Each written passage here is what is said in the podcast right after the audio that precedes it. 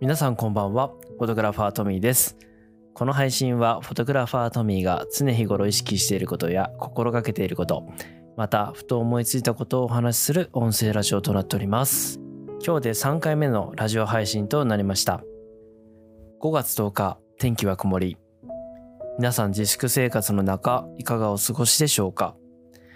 さて今日の話題は結婚式の笑顔を引き出す秘訣についてお話ししたいと思います。結婚式ってもうそれだけで幸せな瞬間が溢れていて誰もが笑顔になる瞬間だと思うんですよね、まあ、2人が出会って歩んできた中で大切に大切な方に感謝する日ですよね。まあ普通にこう笑顔にならないっていうわけは絶対ないと思うんですけれども、まあ、でも実際僕も経験結婚式を経験させていただいて、結婚式ってあんなに時間をかけて準備してきたんですけれども当日はあっという間に終わってしまいます。しかもみんなね僕たちのことを知ってくれているゲストだったり、えー、家族だったりしますよね。なんだかやっぱり緊張してしまうと思います。人前に出ることが苦手な僕はなおさらでした。で、身内すぎてやっぱり緊張しちゃうっていうか、やっぱ恥ずかしい感情がね、えー、あると思います。特に男性はこういう感情があるんじゃないでしょうか。でそういう時にじゃあ笑ってくださいとかって結構実際難しいもくって、やっぱ笑顔って意外と難しいんだなって感じたんですよね。まあ、もちろんゲストと触れ合ってる時っていうのは自然な表情も出せるし、まあ、そういった瞬間を撮るのは僕もすごく得意なんですけど自らカメラマンがエアを引き出す瞬間方法っていうのは実はあんまり教えられてこなかったと思いますしこれは実際に経験することでしか味わえないと思うんですよね。で特に結婚式は撮影も失敗してはいけないものだと思いますしでも表情は笑顔を引き出さないといけないしかも短時間に。まあ、楽しいっていう瞬間がなくなってしまうと、笑顔が苦笑いになっちゃうし、まあ、よくこれってあることだと思います。だから、まあ、僕は撮影の時、必ずほんほんの1秒2秒で終わらせるようにしているんですね。記念撮影とかって絶対時間をかけないようにしています。なぜなら笑顔っていうのはすごく生ものだと思っています。まあ、そんなことを考えていると、まあ、ウェディングって本当に、まあ、つくづく難しいお仕事だなっていうふうに感じました。まあ、そんな中で、えー、僕が普段から行っている声掛けっていうのをね、皆さんに紹介したいなと思います。で、まあ、笑顔って言っても僕は3つあると思っています。1つ目は2人だけの撮影の時に見せる笑顔。もう1つはゲストや家族とお話ししている笑顔。最後に集合写真などのカメラマンから仕掛ける笑顔っていうのがあると思います。えー、真ん中にお話ししたゲストや家族とお話ししている笑顔というのは、まあ、もうこれは自然にできると思いますし、ここはカメラマンがいかにいい瞬間を残すかということだと思うので、今日は一つ目と三つ目の笑顔の引き出し方について僕なりの考えをね、お話ししてみようと思います。じゃあまず一つ目。二人だけの笑顔。はい。結婚式の始まる日。お二人はお支度からね、始まっていきますよね。まあその時はやっぱり取れない会場も結構多いんですけど、まあ、比較的多いのはメイクシーンからどうぞっていうところが多いと思います。で、直受けのえー、僕のトミーフォトスタジオに直で、えー、依頼してくださったお客様と、まあ、事前にお打ち合わせしてるので、まあ、会話に困ることはあまりないと思うんですが、やっぱりもともと僕も会場専属で、えー、カメラマンをしておりまして、はじめましてっていうお客様がね、もう本当に会って5分以内にメイクシーンを撮影し始めるんですよね。やっぱりいきなりカメラマンが来て、こう可愛いだったりとかっていうのを特に男性から言われたりするとちょっとこう抵抗があると思うんですよね。で実際メイクシーンって5分くらいしかもらえないことが多いんですよ。結婚式は2人のためにあるんですけど、まあ、貸し切りの会場以外だとやっぱりその前後に結婚式を挙げているカップルがねいらっしゃったりしてあんまりこう時間をかけられないんですよね実は。だから時間って本当に時間がないんですよね。まあ、そんな中で僕が心がけていることなんですが、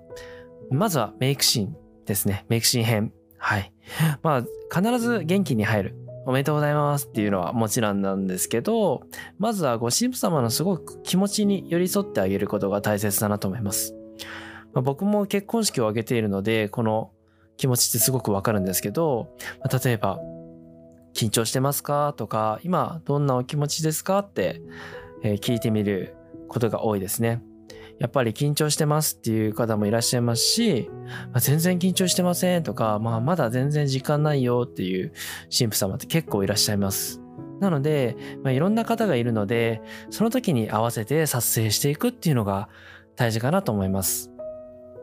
あと、緊張している方は、まあ、なるべく初めからご神父様に近づかずね、ご神父様が大切にしたものを記録していきます。例えば、身につけているアクセサリーだったりとか、ヘアセットだったりとか、あとは見えないドレスの部分だったりね。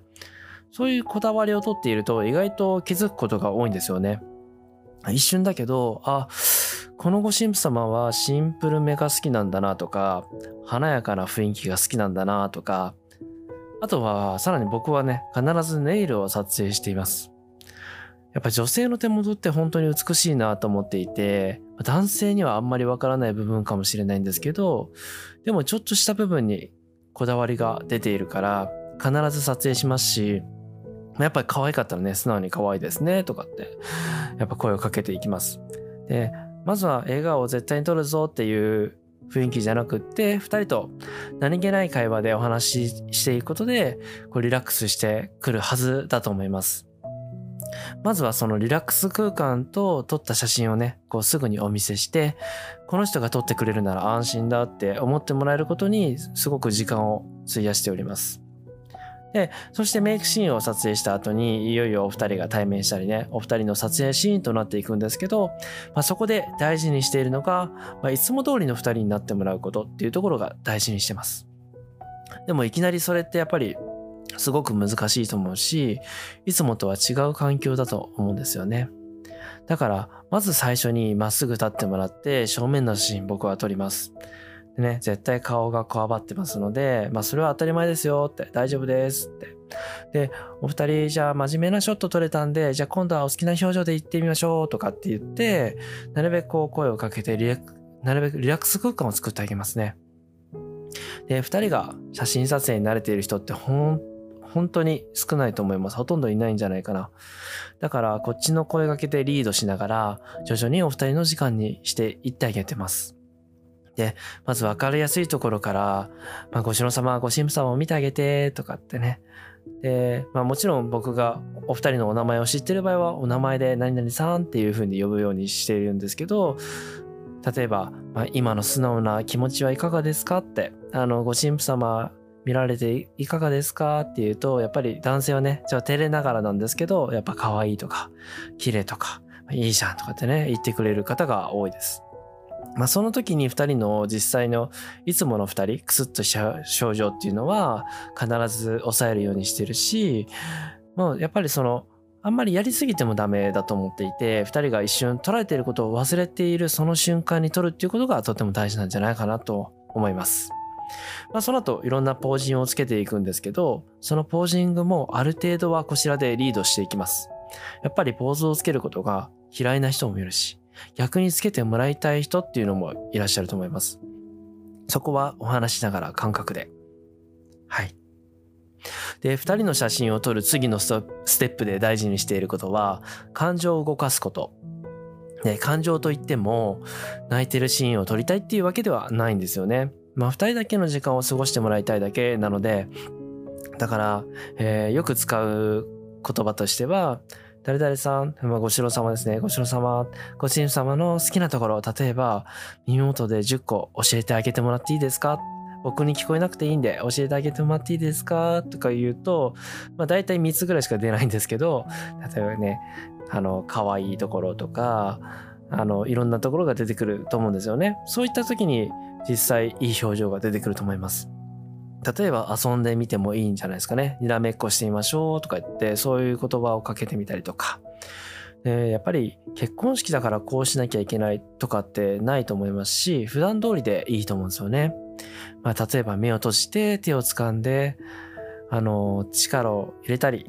緩めたりしてもらってもいいと思います。二人が結婚式を挙げるまでのことを目を閉じて考えてもらう。まあ、いろんな状況が浮かんでくるはずだと思います。大変だった時とか、喧嘩した時、あとは二人がたくさん笑った時ですね。そして、まあ、大切なことを、大切な人のことをですね、思い浮かべてもらって、まあそれはお互いのことでもいいし、今日来てもらえるゲストのことでもいいと思います。伝えたいことは、まあ、たくさんあるはずなんで、まあ、でも実際ね結婚式って考えてる時間なんてそんなにないと思うんですよね。だからそういった瞬間にもう一度改めて考えてもらう時間を僕は作るようにしています。そして今日僕たちは何のために結婚式を挙げるんだろうっていう認識してもらうことはとっても大事だなっていうふうに思っています。あと、まあ、撮影の時は動いてもらうこともとっても大事にしております。例えば歩くだけでもいいし、まあ抱きついてもらうだけでもいいし、まあ、動きが入ることで二人っていうのはいつもらしく、まあ、そこに自然体も生まれてくるんじゃないかなと思います。まあ、そうしたね、そうしていい瞬間ってシャッシャッターが切れることで、まあ、笑顔の写真がね、生まれてくるんじゃないかなと思います。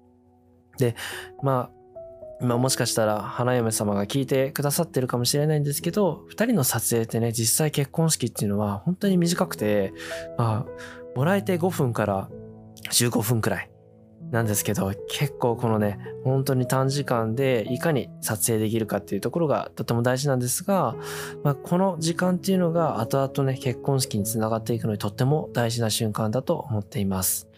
はい。で、次に、えー、もう一つね、全員集合写真の時の時に、声掛けで笑顔にする方法について僕が普段行っているパターンをね、ぜひご紹介したいと思います。で、まあ、大体僕の場合これだなっていうのがやっぱりありまして、もちろんその時のお二人やゲストの方によって声掛けの言葉は変化させるんですけど、いつも大体ね、こんな感じでやってます。例えばね、まあ皆さんって、カメラマントミーと申します。今日はよろしくお願いしますっていう風なね、感じでお声掛けしていきます。じゃあ皆さん、今日このお写真ね、皆さんでお写真撮るので、ぜひ笑顔でカメラご覧くださいね。じゃあお撮りします。パシャパシャパシャ。で、えー、絶対みんな笑ってないので、一言ね、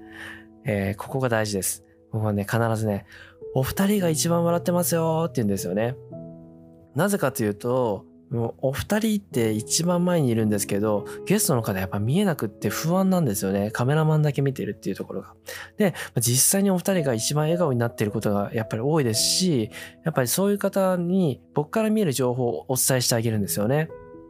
例えば子供がいたら、何々ちゃんこっちだよとかね、何々ちゃんこっち見てっていう風に言うとみんなざわざわざわってね、ちょっとこう、あ、あの子いるんだとかね、子供いるんだ、じゃあ笑ってみんなで楽しくしてあげようとかっていう風になってくると思います。でそうするとやっぱり自然と後ろの人も笑ってくれるし、え、二人だけめっちゃ笑ってんの？ってね、やっぱりちょっと楽しくなってくると思うんですよね。で、その後にもう一度撮りますね。じゃあ後ろの方も笑顔でお撮りしますっていう風にお撮りしていきます。で、ここまでは必ずなるべく早く撮り終えるようにしています。で、次に、皆さんポーズじゃあしていき、していただきますねっていう風に3パターンに分けてます。通常の写真と、えー、お二人が笑ってますよっていう写真。で、最後にポーズですね。じゃあ僕がせーのと言って、と言ったら、イエーイとお願いしますって言います。ま、グーでもピースでもいいですよっていう風にね、声かけをしていって、じゃあ行きますね。せーの、イエーイパシャパシャパシャって撮るんですけど、みんな声がね、出ないんですよ。そこで僕は一言、あの、すいません。もうちょっともらっていいですか？って言うんですよね。そうすると皆さんね、やっぱり緊張してるのか、全然笑ってくれなかったんですけど、その瞬間にドカーンってみんなね、結構笑ってくれます。あの、みんな、もうちょっとね、もらっていいですか？って、普段僕、自分から出せないあの気持ちをこうカメラマンに言ってもらうことで、あ、ここは出していいんだとかね。なんで、このイエーイっていうのは、まあ、あんまり反応が良くなかったら2、3回やりますが、なるべくこれは短時間で簡潔に終わらせるようにしています。で、お父様とかね、お母様もぜひお願いしますとか言って言ってあげると必ずね、こう笑顔になってくれたりしますね。で、あとポイントとしては、ピースとかグーなんですけど、必ずお顔の横でやってもらいます。こう上げたりするのは後ろの方だけでお願いしますって言うと、結構いい写真になってくれると思います。で、えー、気をつけるポイントなんですけど、イエーイっていう言葉にはですね、やっぱりえっていう、えーっていう言葉が入ってきます。で、えっていう言葉だとどうしても舌が出てしまうタイミングがありますよね。で、その時はなるべく取らないようにする。もしくは取っても使わないようにしてます。